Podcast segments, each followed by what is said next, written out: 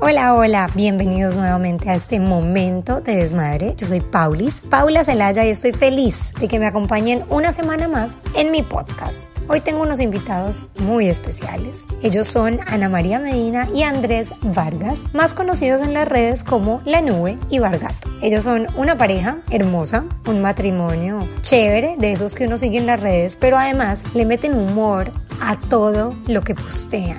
Tienen un hijo que se llama Lorenzo, más conocido como Lolo, y lo han hecho punto focal de todas y cada una de sus historias. También son los creadores del stand-up Si crees que es ser fácil ser mamá, pues eres el papá. Y Ana María también ha hecho un par de stand-ups con los cuales ha asistido o ha sido parte de mi noche de desmadre. Estos dos son personas súper especiales, son chistosísimos, los amo y tienen miles de historias para contarnos, pero sobre todo la historia de cómo se reinventaron siendo papás, de que realmente no es perfecta la maternidad y de cómo Ana María logró pasar de ser una actriz conocida y tener un trabajo pues normal, pagado, con un chequecito normal cada ocho días, a ser su propia jefe a crear su propio contenido y a generar ingresos de esto. No solamente con el blog, sino también con los stand-ups, con los productos que crean y hasta con un libro. Así que bueno, los dejo con Ana María y Andrés en este momento de desmadre.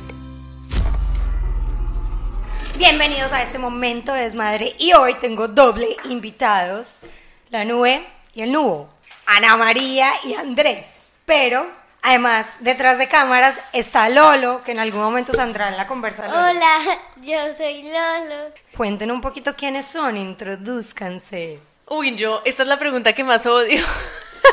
¿De qué se presenten? Pero porque nunca sé por dónde presentarme. Eh, pues en este momento de la vida eh, creo que soy un, una mezcla de mamá, emprendedora, eh, hago stand-up, escribo, soy un manojo de cosas que no sé exactamente qué soy, pero, pero no, creo, creo que soy eh, un claro ejemplo de lo que somos las mujeres hoy en día, ¿no? Una mezcla de muchas cosas, em, sobre todo después de ser mamás, que sentimos la necesidad de, de, querer hacer muchas cosas y a veces esas cosas que queremos hacer por la familia y por nuestro trabajo no se pueden llenar en una oficina, eh, no se pueden cumplir estos horarios ni se puede. Creo que soy el resultado de eso, de querer tener una familia y querer pasar tiempo de calidad con ellos, pero también no dejar de lado cosas que uno quiera hacer profesionalmente. Entonces, por eso terminamos todas, como tú, como la mayoría de mujeres que conozco, eh, buscando negocios alternativos. Mientras estábamos con los hijos. Exacto. Exacto. Bueno, pero Ana María es actriz y Andrés... No. Andrés es publicista. No, pues él es publicista, pero también es actor. No, el resumen es este. Andrés, mientras estudiaba publicidad, trabajó en radio mucho tiempo en Medellín. Ah. Eh, y eso le dio cancha para hablar toda la labia que sabe echar. Y además de eso, formaron un grupo, mira la introducción que te estoy haciendo, mi amor, eh, que se llama Zapepelele que lanzó como la primera revista de cómics en Medellín y a raíz de eso, como además era un grupo de mancitos muy chistosos, empezaron a hacer stand-up. Entonces Andrés realmente sí había hecho stand-up eh, antes y fue el que me enseñó a mí a... Publicista, ex presentador de radio, comediante, etc. Se casan, empiezan la vida de pareja, deciden tener un hijo. ¿Cómo les cambió la vida? Llegaron a ser comediantes. Porque es que hoy en día tienen un stand-up que es el hit. Cuente un poquito de la historia para que todo el mundo entienda por qué estamos aquí hablando yo creo, bueno, yo fui mamá y dije, no, yo en, en, Colombia son solo tres meses de licencia de maternidad y yo dije, a los tres meses estoy presentando otra vez casting y vuelvo a trabajar en televisión y listo. Claramente eso no pasó. Tuve a mi hijo y dije, yo cómo me voy a separar de esta cosita con apenas tres meses y para trabajar en televisión, que más o menos se salga de la casa a las seis de la mañana y vuelva eh, a las 10, 11 de la noche. Eh, eso fue el primer cambio para mí, individual y no, no a nivel de pareja, sino para mí fue el cambio de toda la vida trabajado, pero no sé si quiero salir a trabajar y dejar a este niño. y ese fue... A este. Tenía dos niños. Creo que ese fue el primer cambio para mí. Y aparte de eso, claro, vienen todos los cambios que todos los papás conocemos a nivel de pareja, de ritmo, eh, de rutinas, de, de, cansancio, que realmente te transforman el ritmo del hogar de patas arriba. Y ahí, eh, en ese momento en el que yo dije, bueno, me voy a quedar en la casa, tampoco resultó tan fácil porque empecé a enloquecerme en la casa. Dije, esto tampoco es tan fácil. Y yo realmente empecé a trabajar desde los 15 años, entonces estar realmente en la casa em, sin un salario eh, y sin hacer como una cosa propia que, que le diera a uno energía de adrenalina aparte de un niño, eh, me, empezó a, me empezó a caer mal, me empezó a caer mal esa mamá que estaba en la casa. Y a o sea, manera te empezaste a caer mal a ti mismo. Sí, como que yo digo, no, no, acá no quiero estar. Es decir, sí quiero estar, pero no quiero estar. Esa, esa sensación de, de, la maternidad, de verdad. Es que la maternidad le crea a uno como un sistema bipolar. Yo no sé si a los hombres también les pasa eso, Andrés. Sí, pues es que el primer hijo, como uno no tiene ni idea, entonces llega un momento en el que uno dice, uy, mi vida es así ya, y va a ser así el resto de mi vida. Pero en realidad uno no sabe que eh, la etapa de bebé del niño va a durar un año y medio o dos y que después entonces ya tenés otro sercito muy diferente al de recién nacido. Y a los seis meses es otra persona distinta. Entonces, y a los 10 años es otra persona distinta. Entonces realmente sí es divertido y sí cambia la vida, pero no es ese cambio que uno siente tan drástico de el, todo el embarazo que es muy sabroso a el momento de llevarse el bultico para la casa en donde uno empieza a sufrir porque cualquier cosa eh, él es mi responsabilidad. Además que en serio se sufre mucho se trasnocha o sea en ese momento uno dice ¿qué hice? ¿en qué me, metí? pero eso cambia muy rápido entonces eh, es eso es un cambio no es el acabose es un cambio. Y en ese cambio eh, a manera de catarsis yo empecé a escribir un blog que no tenía nada de científico, nada de literato, por decirlo de alguna manera, era simplemente mi desahogo. Y me empezaron a copiar ciertas mujeres, como, uy, es verdad, uy, sí. Y siento que el toque que yo le puse al blog sin pensarlo nunca fue de humor. Fue, ¿Se llama? Se llamaba lanube.com. Sí, pero el post. Ah, yo publicaba siempre los martes, entonces eran los martes de postparto. Y siento que estuvieron impregnados siempre de humor sin proponérmelo, hasta que dijimos, pues, ¿por qué no hacemos esto en vivo? No escrito, sino en vivo. Y ahí sí yo dije, no, pero yo jamás he hecho stand-up en mi vida. La primera vez que me presenté, creo que me paré y hablé 25 minutos y ya me bajé como ya, eso fue todo del susto. Y lo que te digo, como todo es un resultado de muchas cosas, eh, vinieron funciones acá. Tú me trajiste acá a Miami por primera vez sin ni siquiera haber visto el show. Pero, a ver, yo voy a aclarar esto. Yo leía los martes de posparto. Tengo que aclarar esa connotación. A mí no me dio duro el primero. El segundo fue como anestesiada. El tercero me dio durísimo. Era como, ¡ay, Dios mío! O sea, tengo tres hijas. Entonces Ana escribía y yo leía. Yo decía, sí, porque todo el mundo te opina y te dice cómo criar los hijos. Y yo con tres hijas no quería que nadie me dijera nada. O sea, yo lo, de verdad lo último que quería era alguien metido en mi casa que me dijera lo que tenía que hacer. Era como la peor pesadilla de una mamá, sin tener ayuda porque yo no, yo tenía ayuda pagada y las dos niñeras que en algún momento contraté me criticaban. Yo las detestaba. un momento en en que yo decía, prefiero no tener ayuda, pero que nadie me diga qué tengo que hacer. Y ahí fue donde la conocí. Y entonces un día vi en Instagram que dice, voy a hacer una stand-up. Y yo, y yo, mira, Ana, ¿te quieres venir a Miami? Vamos a hacer una noche solo para mamás. Y ella como que, sí. Ella dijo que sí, pero la reacción de Andrés, ¿cuál fue? No, Andrés, eh, mientras lo negociamos, digamos tú y yo, eh, no, no dijo nada. Eh, él no dijo nada, pero yo me acuerdo, no sé si tú te acuerdas, tú me recogiste en el aeropuerto, yo me vine sin roaming en el celular y tengo el recuerdo de que íbamos en el carro y Andrés te escribió como, hey, solo para saber, o sea, mi esposa llegó bien, si eres tú, eres un ser. O sea, básicamente ella viajó a Miami sin conocerme yo, la, no, yo no te recogí en el aeropuerto, yo te mandé a buscar en el ah, aeropuerto. Ah, sí, es verdad. Y nos íbamos a encontrar más tarde en la noche. Y yo le digo a Andrés, no, sí, o sea, sí, ya llegó, está camino al hotel, ya te va a llamar, no sé qué. Cuando recogía en esa noche, que íbamos a ir a comer al cielo, me dice, es que yo tenía susto porque en realidad, o sea, se vino a otro país como, que hay ciertas cosas de, de, de, feeling y de cosas que uno sabía que bien, pero de todas maneras, si uno lo pensaba racionalmente, es como, uno viajó así, sin garantías de nada, ni, ni tú conmigo, ni yo contigo. Total, o sea, no nos conocíamos. Yo dije, si escribo y me responden en ruso, entonces, ok, empiezo a preocuparme. ¿Cómo hace un colombiano acá para contactar al FBI o algo? Pero no, no, todo salió, todo salió medianamente bien. Todo salió bien. Todo salió bien, hicimos una primera presentación esa vez y Ana María fue un hit, estaba súper nerviosa. Se tomó un aguardiente antes de empezar la función. Sí, para mí el show aquí en Miami, el primero, fue realmente uno de los shows más bonitos. Recuerdo que me monté con el computador porque dije se me va a olvidar y empecé a hablar y el computador en algún momento se apagó, así que... Pero, pero una cosa que sí es cierta es que siento que el show no es nada sin Andrés. O sea, yo veo el show hoy que tenemos juntos y digo, faltaba esa parte. Yo lo Gracias. siento, ay, no. yo lo siento más, lo siento No. más completo, lo siento más A ver, no, fuerte. yo- yo voy a Últimas palabras. Últimas palabras, pero a ver, la, la mamá loca que se vino para Miami a hacer un show en el que no nos cabía la gente y nos tocó empezar a traer sillas de las oficinas y del local del lado porque no teníamos dónde sentar la gente.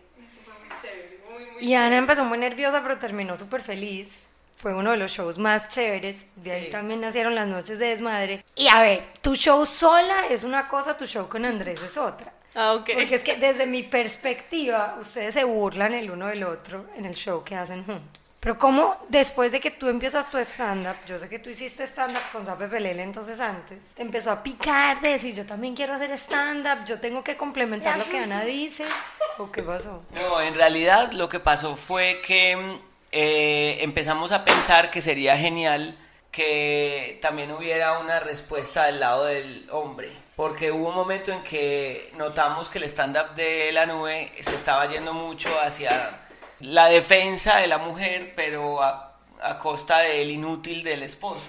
Cuando el esposo no es ningún inútil. Entonces vino, lo, lo primero que escribimos fue como algunos segmentos del stand-up que ya tenía la nube con una respuesta del otro lado. Y después fueron surgiendo cosas que nos pasan como pareja y se las fuimos poniendo también. Entonces el resultado es una obra que habla más de la pareja que de la paternidad y la maternidad. Aunque obviamente el eje central y la razón de ser es el contarle a la gente que tenemos un hijo. Pero es una, es una obra más sobre la pareja que sobre el hecho de ser mamá o papá. Pues es, es una obra de cómo cambia la pareja en el momento que se convierte uno en papá y mamá. En el cómo la ves tú a ella y cómo te ve ella a ti. Yo me río con los dos. Lo que pasa es que uno critica mucho a los maridos, es cierto, uno no los está diciendo que son inútiles, pero uno los critica. Bueno, hay una cosa que es cierta. Entonces- cuando el show es solo y cuando el público es solo femenino, es una cosa loca. Las mujeres con una copita de vino, eh, despotricando de suegras y maridos, es un hit. O sea, tiene una magia poderosa cuando el público es solo mujeres y estamos solo mujeres. Es como si es como una tribu ahí, todas como, ¡eh, sí! Y, y el show en Me pareja- siento identificada. Eso es lo que piensan las mujeres cuando la oyen hablar. Es como que que ella está diciendo es. Sí, sí, es como una cosa de empoderamiento de sí somos. Y después salió Andrés y uno dice, ay, no, qué vergüenza. Y cuando estamos en pareja, ya también incluso cuando el público ya no es solo femenino, sino que hay mujeres y hombres. y hombres. Ya baja un poquito la adrenalina, ¿no? Como que es como si ya, ya estamos. No, pero el primer show que ustedes hicieron en Miami juntos, o sea, yo tengo fotos y video de los hombres llorando, de la risa. Yo decía, esto es un hit. A mí esas fotos me parecen más lindas, me mandaron también unas de Medellín, porque muchas mujeres me escriben diciendo, traje a mi esposo obligado, mi esposo no quería venir. Entonces ver que ellos son de los que más se gozan el show, para mí es lo más gratificante que me Pero puede yo creo que es la respuesta de que ellos se sientan normales, ¿o no? Y, no, y, y el- la sensación de todo eh, marido es que mi esposa sigue a un montón de señoras, no entiendo para qué, ¿cierto? Es la, es la primera reacción. Y, y no, mira, es que esta es, eh, ¿cómo es que es esa que sigue Nube? Nube sigue una señora en Nueva York, una señora ahí, Taza, Ta- una señora Taza. Y entonces Taza es una señora que tiene hijos y ella la sigue. Porque tiene dice, hijos. Pero, pero, pero, ¿para qué? ¿Cierto? Y, y, y, y ¿cómo se llama la que tiene unos zapatos? Cha- ch- eh, charra. Chiara. Chiarra. Char, No, creo que se llama como Kiara. Bueno. Cha- Ferraro. mm, Bla, bla, bla. Sigue a Chiarra. Y entonces Charra es una señora con hijos. Ella sigue señoras con hijos. Y Paulis es una señora "Con con hijos. hijos". Pero no me diga señora que no me Y, gusta. y ahora y ahora hay otras, entonces ahora hay otras, ahora por, por ejemplo, no, mira, es- esa señora que vaya a la vecina y yo la sigo porque tiene hijos, entonces uno dice como, ¿qué? Entonces, claro, la sensación del marido es, estas señoras se chiflaron todas. Se Y enloquecieron. entonces cuando yo me imagino que a un pobre man le llegan y le dicen, bueno, es que esta noche vamos a ir a un stand-up de una señora que yo sigo en Instagram que, Que tiene además hijos. el título es Si crees que es fácil ser mamá, eres el papá. ¿Qué hombre quiere ir a ver eso? No, o sea, lo ma- lo- es más factible que el hombre le diga, no, ya sabe que tenga estos 40 mil pesitos y vaya usted. Pero no, lo logran llevar. Entonces, obviamente. Es que las mujeres tenemos un sistema de persuadir a los maridos, No sé si es bajo amenaza, no sé si es cómo, pero allá llegan los maridos. pero no la cobran. Ah, Andrés, No, pero yo trato, yo trato, hago un gran esfuerzo. ¿usted va para a decir que... nunca se la cobran a María? Eh, no, sí, claro, pero yo Ah. hago un gran esfuerzo para evitar que se las cobren, porque trato de que el man se divierta allá y diga, bueno, ok, tenías razón. No, yo creo que es una terapia de pareja, al final de cuentas, Sí. la verdad. Empezando por nosotros, ¿sabes? Hacen catarsis cuando están en el escenario. Sí, claro. Se desahogan públicamente. Creo que esa es como la pre-terapia, eh, pero realmente la terapia para nosotros ha sido estar en la casa un día cualquiera, eh, que pase algo que claramente a uno le saca la piedra, que uno claramente puede responderle horrible y de repente contestamos con un chiste. Con un chiste del stand-up o con un chiste que nace en ese momento. Y creo que ha sido la mejor terapia para nosotros porque nos hemos evitado. Buenísimo. O sea, igual peleamos todavía, pero creo que de 10 peleas que teníamos ya tenemos 7 porque ya las otras 7 eh, las, las vamos desechando por el lado de, de la montada de- y, y la mamadera Claro. de gallo. Claro. Entonces, Pero es que también sido- vivir con cualquiera de ustedes dos debe ser muy difícil porque se lo tomarían todo en chacla. Ustedes tiran un chiste por aquí, mírenles la cara, por Dios. Ellos sacan un chiste de todo, lo que pasa es que no se dan cuenta. ¿No? Yo siento que Andrés sí, Andrés saca un chiste de todo, pero sí hay cosas que nos tomamos muy en serio y, y peleamos en serio también. Bueno, todas las parejas peleamos en serio. Pero entonces el show sirve de catarsis para todos los que... Es que uno ve la maternidad, las mujeres vemos la maternidad de una manera así como que somos las controladoras, lo hacemos todo perfecto. tarr, y los hombres, como dice Andrés en el stand-up, nos deben ver como las solemnes brujas. Pues no lo dice así, pero es como controladoras locas. Yo le estoy tratando de ayudar y no se deja. Y en el stand-up, cuando ustedes ponen situaciones normales que realmente le pasan a todo el mundo y ponen la perspectiva de cada uno, es muy chistoso, claro, porque el hombre se da cuenta de que, uy, total, mi mujer es así, ¿será que piensa así? Y yo me pongo en el lugar de mi marido y digo, claro, me tiene que ver como una loca, de verdad. Entonces, en ese momento es que uno empieza como a cambiar la manera de ver las cosas y por eso digo yo que se vuelve terapia. Hay, hay una cosa súper particular que nunca hemos mencionado en el stand-up, pero que yo creo que está implícita y es que eh, las cosas que le generan ira a la mujer, generalmente a uno no. Y eso es una cosa que la mujer no soporta. Como, ¿por qué no está igual de bravo que yo? Totalmente. Sí, sí, mira lo que está pasando. Esto es, es horrible. Está a más de 30 grados. Oiga, está a más de 30 grados. pues estamos en Miami. O sea, es como una comparación de lógicas súper diferente que hace que en la mayoría de casos la mujer esté brava y el man no entienda por qué. Y la mayoría de peleas son por eso. Porque yo no entiendo que eh, ella qué está haciendo. O sea, y uno se queda como analizándolo un rato y es peor, porque es como, ¿te embobaste o qué? No, no me embobé. Estoy tratando de entender qué está pasando acá.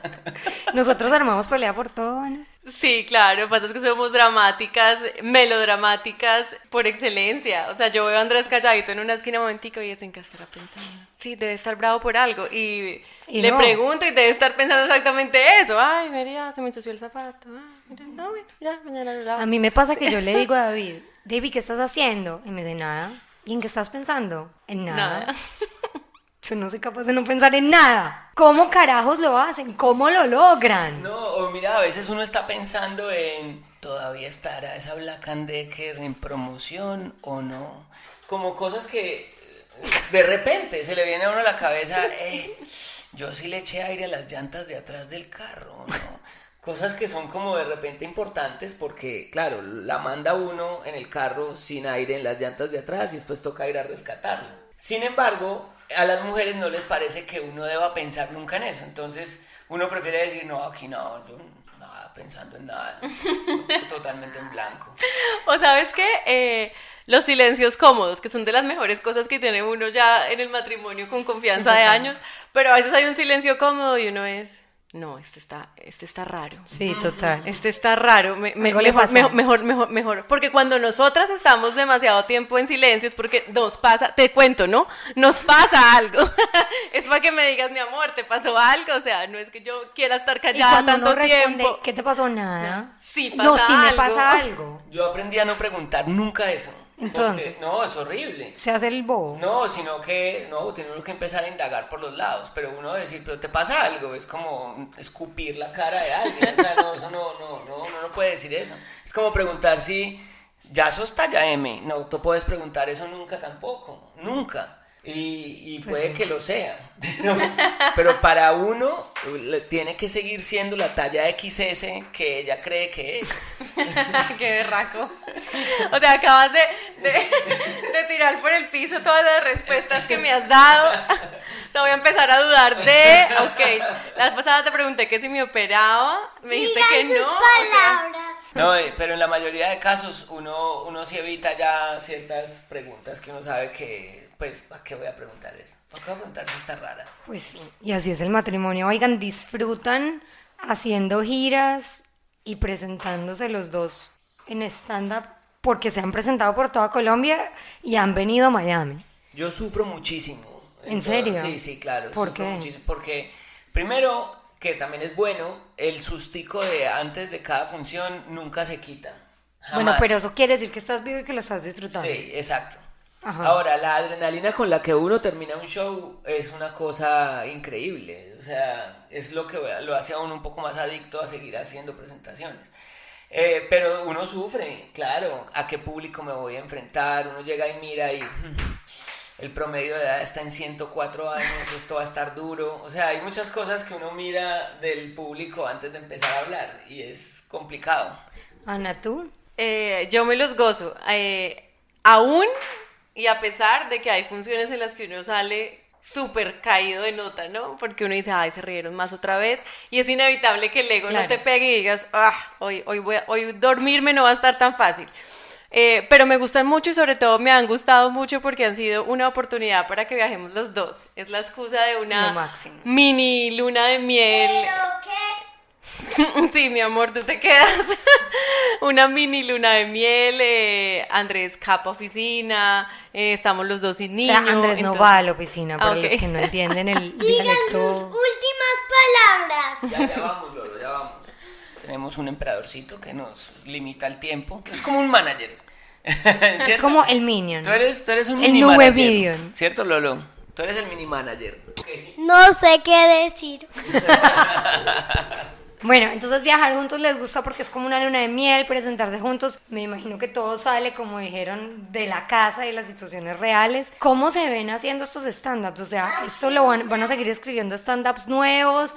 ¿Van a hacer más funcio van a hacer más funciones? ¿Cuáles son los planes a futuro con estos stand-ups? Yo no tengo ni idea. Yo creo que la primera vez que, que empezamos con esto del stand-up, Mucho más. yo lo vi más como... ¿Cómo es que cuando One Hit Wonder? Esos grupos que lanzaron una canción y ya, yo lo veía un poco más por ese lado, ¿no? Lo hacemos y Claro. ya. Eh, y realmente en este momento no, no me he sentado juiciosa ni a escribir otro tema, eh, ni nada. Y siento que aunque nos hemos presentado mucho, hay ciudades en Colombia que todavía no han visto el stand-up. Ciudades en Colombia y en Estados Unidos. A mí me gustaría poder, poder En algún momento podré convertirme en la manager de ustedes en Seríamos absolutamente felices, o sea, imagínate.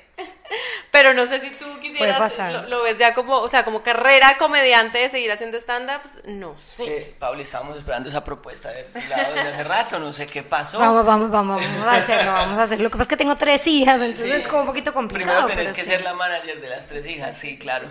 No, en realidad yo creo que, el, a ver, en cuanto a escribir, todo el tiempo le vamos metiendo cosas nuevas. O sea, la gente que vio el show la primera vez en Medellín y la que lo vio la última vez en Yopal, eh, o sea, vieron dos cosas distintas. Buenísimo. Hemos metido mucho- muchas cosas diferentes bajo el mismo nombre. Eh, otras las hemos sacado que son cosas que la gente considerará que eran buenísimas, pero llega también un momento en que como que uno dice, uy, ya, ya este Ya. chiste no me sale bien. Y puede ser simple percepción de nosotros, pero decimos, ok, es- esto otro está mejor.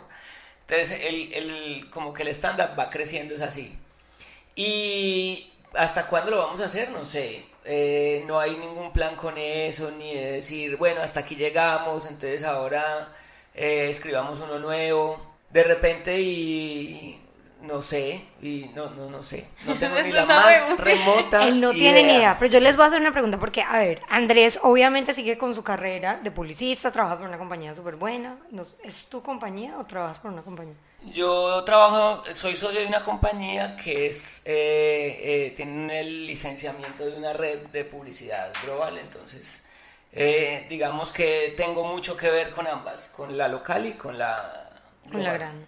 Bueno, entonces él tiene, digamos, como dirían los externos a los que no lo ven a uno trabajando, diría, tiene un trabajo de verdad, o sea, va a la oficina, tiene clientes. le entra el Alguien tiene que trabajar en la casa, Alguien Paula. tiene que trabajar en la casa. Pero es que la gente nos ve afuera y dice, no, ni Ana María ni Paula trabajan, ellos les mandan todo gratis. O sea, no es verdad. Detrás de los stand-ups hay un montón de trabajo, detrás de producir un show hay un montón de trabajo. Y tú has logrado monetizar lo que para ti empezó como un desahogo público.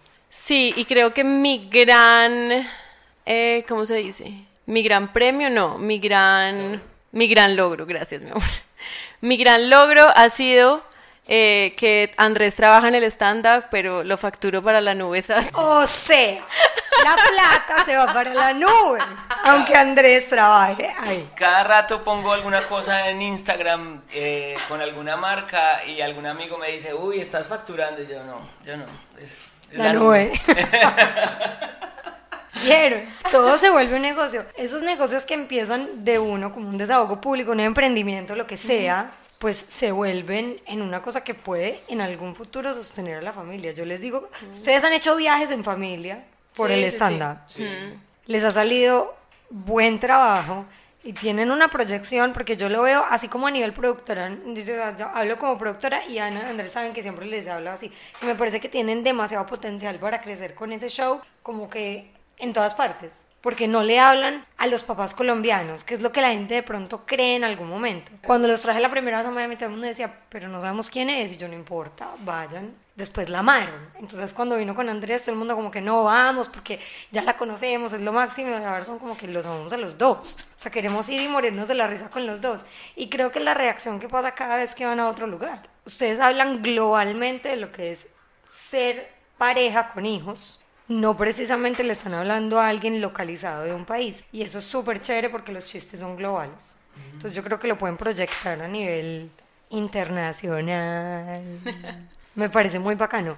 Pero entonces tienen material, obviamente, porque son pareja y porque tienen un hijo y porque uno se reinventa todos los días cuando tiene un hijo. Pero alguna vez han pensado en otro material que le pueda llamar la atención a las parejas que los están siguiendo y yendo a todos los stand-ups.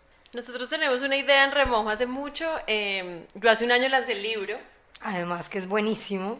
y eh, siempre hemos querido hacer uno juntos, en el que podamos contar, así mismo como en el stand-up, cada quien tiene su visión, poder contar un poco esa visión del amor que tiene cada uno, que claramente es distinta. Eh, yo sí creo que funcionamos como pareja un montón, pero estoy segurísima que lo que yo creo que fue nuestro momento más romántico, Andrés lo olvidó, y lo que él cree que él fue mi momento más divertido, yo ni me acuerdo de eso. Total. Entonces sí creo que, que podría ser muy bonito eso, ¿no? Como, como la- las dos visiones y las dos historias que, que pueden pasar.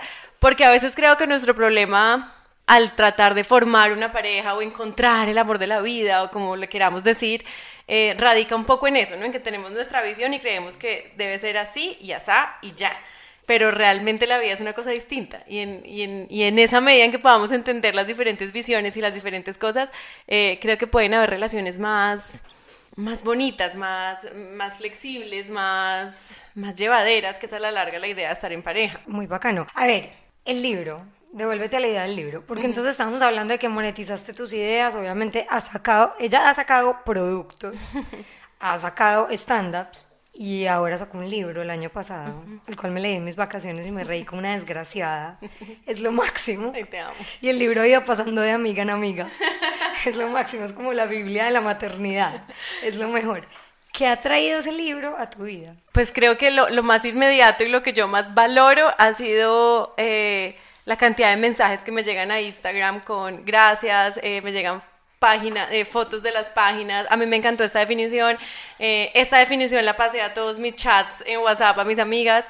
Em, esas reviews que yo recibo de la mamá real eh, que me escribe a Instagram para mí ha sido lo más valioso. Claro. Eh, y aparte de todo, sí, creo que es un, es, después de la facturación, es un gran logro, eh, porque mi sueño sí era publicar con una editorial y nunca creí que una editorial me iba a voltear a mirar a decir, ok, yo saco tu libro. Eh, No, buenísimo. porque lo fácil, creo que, pues fácil entre comillas, porque también es muy difícil, eh, hubiera sido publicarlo yo y venderlo, pero a mí me hacía falta como ese sellito que dijera tal editorial, eh, lo vamos a sacar. Entonces, creo que para mí sí fue un sueño como Claro. eh, el libro y el libro está en las librerías y el libro está en los supermercados. Para mí eso fue, mm, está como ebook, entonces para mí fue como muy gratificante. Pero a la larga lo que me hace sonreír por la noche es leer a la gente que me dice, a mí me encantó esto, o te faltó esta otra, o cuando la segunda parte. Entonces eh, eso es lo más bonito, porque a la larga es para eso, que, que lo que uno escribió alguna vez alguien lo lea y, y sienta y haga, haga clic con eso, ya. Bueno, ¿y qué dice Lolo de cuando, cuando lanzaron el libro?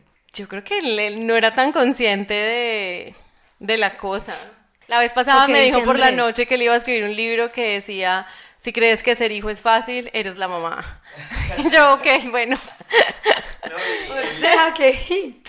Llegaron las primeras 100 copias a la casa en una caja y Lolo me ayudó a destaparlas y no podía creer que la mamá estuviera En un libro. en 100.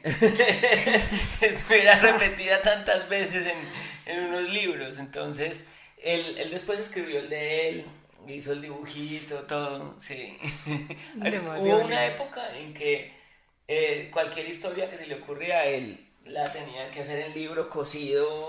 Ay, qué hermoso. Tenemos una colección en la casa en papel y, y ganchos de, de sus libros. Pero se imaginan cuando esté grande esa hermosura, eso va a ser lo máximo. Bueno, ¿y qué pensó Andrés cuando Ana María dijo, voy a escribir un libro del ABC de la maternidad, ABC de hasta la Z, pues de la maternidad? A mí me pareció genial la idea desde el principio. Eh, ya, incluso me pareció más genial después cuando me dijo, voy a escribir unas más largas, como con una historia más, más, más contada. Me Pero, pero- fantástico también.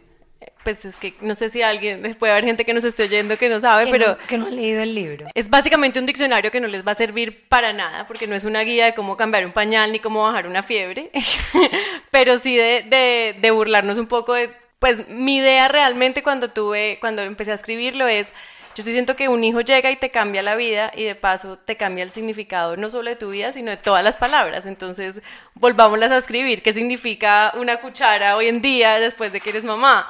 Eh, ¿Qué significa, mm, no sé, una abuela ahora que eres mamá? Ya todo lo empiezas a ver totalmente distinto. eh, hasta una siesta es distinto, hasta una gripa ya es distinto. Entonces sí siento que todo te encuentra otro significado y por eso empecé con definiciones cortas. Entonces yo eh, definía suegra, definía papá, definía pañal, pero después dije, hace falta un poco más de historias como carne dentro de todo eso. Y ahí fue cuando Andrés me dijo, no, me parece, me parece una nota. Y siento que fue el apoyo más grande porque yo esta idea la tuve hace como, que Cinco años. no, hace como cinco años y, y estuvo congelada meses, después volvía y escribía otro poquito y después volvía y la dejaba y a la larga siento que, que el hilo que me fue jalando como a decir, hey, no lo vas a dejar ahí podrirse en tu computador, eh, fue Andrés, un poco como, ¿qué hubo? Y, y a ver, ¿qué hizo hoy? ¿Qué escribió hoy? Ah, ¿qué editorial fue hoy? Entonces sí siento Andrés que- viene a ser así como no solo el marido, sino como que el jefe de las ideas de la nube. ¿Sí o no? Soy, soy literal el que puya en, en la casa a que sí lo haga, porque, eh, por ejemplo, ella, yo a veces llegaba a la casa y, me- y le preguntaba, ¿qué? ¿Qué escribiste hoy? Me decía, no, lo borré todo. Y yo, ¿en serio? ¿En serio? ¿Pero por, ¿Por qué qué? haces eso? No, ya no me gustó. No, cosas que uno no- ya después no le gusta. Y yo le dije, "De- no, o sea, escribí y olvídalo. Seguí adelante porque si no, si vos volvés a leer todo, cuando vayas en la página 300, se te da por volverlo a leer desde el principio y te da por borrarlo, o sea, nunca va a haber libro, nunca va a haber nada. Entonces ya lo, lo empezó a dejar, lo empezó a dejar escrito, gran cambio. Pero sí ha sido como mi manager. O sea, yo le dije a Andrés, quiero escribir un blog y me consiguió una chica. Me dijo, va a ir eh, Lindsay a tu casa y te va a enseñar cómo hacer un blog. Y yo, ok, mi amor, ¿quién es Lindsay? Es una blog- bloguera de sexo. Y yo, ok. Yo dije, va a llegar aquí una mujer. Eh, pero llegó Lindsay, que además era una... Una niña muy joven, eh, divina, que terminó siendo una gran amiga de la familia eh, y me enseñó a escribir el blog. Eh, después yo dije, no, quiero hacer tal cosa. Y André, yo tengo un amigo que hace stand-up, entonces te ayuda con esto. Entonces sí creo que ha sido un, un- un- un gran partner y un gran manager de todas maneras. O no sé si estaba diciendo, tengo que ponerle oficio a esta vieja porque o si no Me va a me va a enloquecer. Es, es una buena. Y Andrés está como que... No, no, esa, es la, esa es la teoría triste, pero no, no, no. No, en realidad creo que Nube siempre ha tenido buenas ideas y eh, se, eh, se- que le debe pasar a todas. Se enfrenta a, y yo, ¿cómo hago acá para esto? O sea, uno, ¿cómo hace realmente un libro? Como yo en mi juventud había hecho revistas, pues Mi juventud, que- no, pues el bien, ¿no? sabía que tenía dos caminos, o sacar la platica y mandarlo a imprimir, o buscar una editorial. Entonces, es como que si hay manera de uno irle ayudando y apoyando, además que mucho de lo que ella hace tiene que ver con una parte del marketing, que es el marketing eh, de... eh, personal por todo ese por todo ese conocimiento que me ha tocado tener por la carrera pues obviamente le dije no no venga y verá eso se puede eh, escriba, usted escriba y después vemos. Ay, pero es que yo quiero unos dibujos, venga, pues yo se los hago. Ay, que la editorial no los aprobó, bueno, no importa, no los aprobó. Qué, qué Ay, esa es la historia triste. Andrés me hizo unos dibujos que finalmente no salieron en el libro, pero hay que usarlos en algún momento. Oh, pero bueno, me parece súper bacano saber que, de verdad, aunque piensen distinto y aunque se gocen el uno al otro, trabajan demasiado bonito en equipo. Eso es lindo. Y bueno, te reinventaste siendo mamá. Yo creo que sí. De hecho, veo mi vida ahora y, y yo creo que el grado de satisfacción que encontré con la maternidad y con las cosas que he podido hacer, difícilmente lo hubiera conseguido. Me creo yo, o sea, no sé, me imagino, por el camino eh, antes de ser mamá. Eh, yo siento que la actuación llegó a un punto en el que no me llenaba tanto, en el que los horarios, el tiempo, los castings, eh, era una cosa que me desgastaba. El tiempo que Es tengo ya. con él, eh, las cosas que puedo hacer, eh, ha, sido, ha sido muy, o sea, ha sido increíble. Estoy hablando muy mal hoy y él está diciendo que estoy loca, pero, pero sí, esto, esto ha sido maravilloso. Solo llegué a conocerme bien cuando nació Lolo. Tus partes fuertes y tus partes débiles eh, es lo que logra que te reinventes. Eh, y eh, descubrimos un poder increíble en la nube que es la capacidad de seguir hablando a pesar de que haya un cercito al lado diciendo... Eso es increíble. Sí, totalmente. ¿Cómo haces vos con tres? Tres cercitos hablando al tiempo y vos seguís firme en tu idea, en la conversación, como si no estuviera pasando un huracán al lado. Pues uno tiene como un poder de ignorar Pero uno lo aprende del marido, ¿no? La sordera selectiva, uno lo aprende de, del marido, de ellos. sí, claro. claro. Es como que vení, o sea, yo el otro día sí pensé que yo creo que los maridos desarrollan una técnica para ignorar todo y solo hacer una cosa a la vez. Es como que yo voy a decir que no es posible no pasar una cosa al mismo tiempo, entonces a mí no me puede hablar nadie y las niñas no le hacen eso a él. En cambio a mí es como ¡Ah! quiero huevo, quiero y yo, ay, no, no, no, no, no, a David no. David dice que él no es capaz de hacer multitasking. Entonces todo el mundo en la casa aprendió que él solamente hace una cosa al mismo tiempo, nadie lo jode. Es que nosotras nos pusimos la soga al cuello. Andrés tiene un amigo que tiene una teoría que es básicamente esa. Eh, yo odiaba lavar los platos y mi mamá un día me dijo, usted lava los platos. Yo llegué y los lavé mal y mi mamá me dijo, usted nunca más lava los platos. Esa es la teoría que manejan todos ellos. En cambio nosotras tenemos este complejo de ser súper en todo. Claro, las supermamás. Entonces ahora, claro, nos echan encima absolutamente todo. Lo que pasa es que eh, hacer una cosa bien hecha necesita eh, concentración. Entonces uno se concentra ahí, ta, ta, ta, ta, y puede pues estar pasando por encima cualquier cosa. Sin embargo, a uno sí lo distrae una bullita. Bueno, a mí la- yo, la, yo la multiplico por tres Por eso, constantemente. eso, eso es increíble y admirable. Yo no entiendo cómo hacen. Yo tampoco, pero bueno, lo que quiero, lo que, lo que quiero dejar como así como para cerrar la conversación es uno, sí se, sí, bueno, todo el mundo habla de reinvención, pero es que sí se puede. Vea, ella se reinventó, salió de los medios, de los estudios, de la actuación, de trabajar seis días a la semana, no sé cuántas horas al día, porque así es la televisión, por más bonita que parezca. Y se dedicó a Lolo, y de Lolo salieron mil historias, mil stand-ups, un libro, mercancía, de todo. Y Andrés sigue siendo publicista, pero también empezó a hacer su proyecto. Yo tengo una teoría y es que... eh, no- Tienes muchas teorías. Sí, sí. Y, eh, pero respecto a eso, esta es muy buena. Es una teorizaza. ok. Y es que eh, Nube antes de tener a Lolo era una muy buena intérprete de, de contenidos de terceros. Pero después de tener a Lolo, se descubrió siendo capaz de escribir y construir sus propios contenidos, que terminaron siendo de entretenimiento. Entonces, yo no sé si les pasa a todas, o a, a todas las personas en algún momento nos pasa, que no es tanto una reinvención, sino como un redescubrir o una inspiración que sí lo lleva a uno a ser un poco más creativo. Creer en el potencial, lo que dijo Ana hace un momentito. Creer en quién realmente eres tú y sacar lo mejor, lo peor de ti cuando Y la necesidad de hacer algo. Yo siento que, que de todas maneras, a ver, sin que esto suene feo, las mujeres sí somos más dramáticas, más envidiadas, eh, hay que estar ocupadas. Sí, estoy totalmente de acuerdo. Nosotros estamos preocupadas todo el tiempo. No, y hablando ya más de verdad de un tema social, eh, que es, es un poco, digamos, alejado de mí, porque no es mi caso, pero sí, pues no está alejado de mí porque es la sociedad.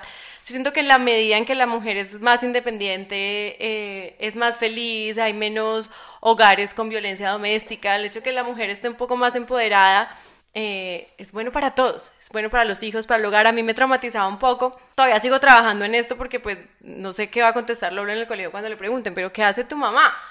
Y si la respuesta es está sola en la casa, eh, a mí me at- atemorizaba un poco porque también siento que el trabajo con ellos, aunque cada día es distinto y cada día exige un reto distinto, Pero eh, nunca ha el contestado la pregunta. Mi hija un día dijo que yo vivía pegada al celular.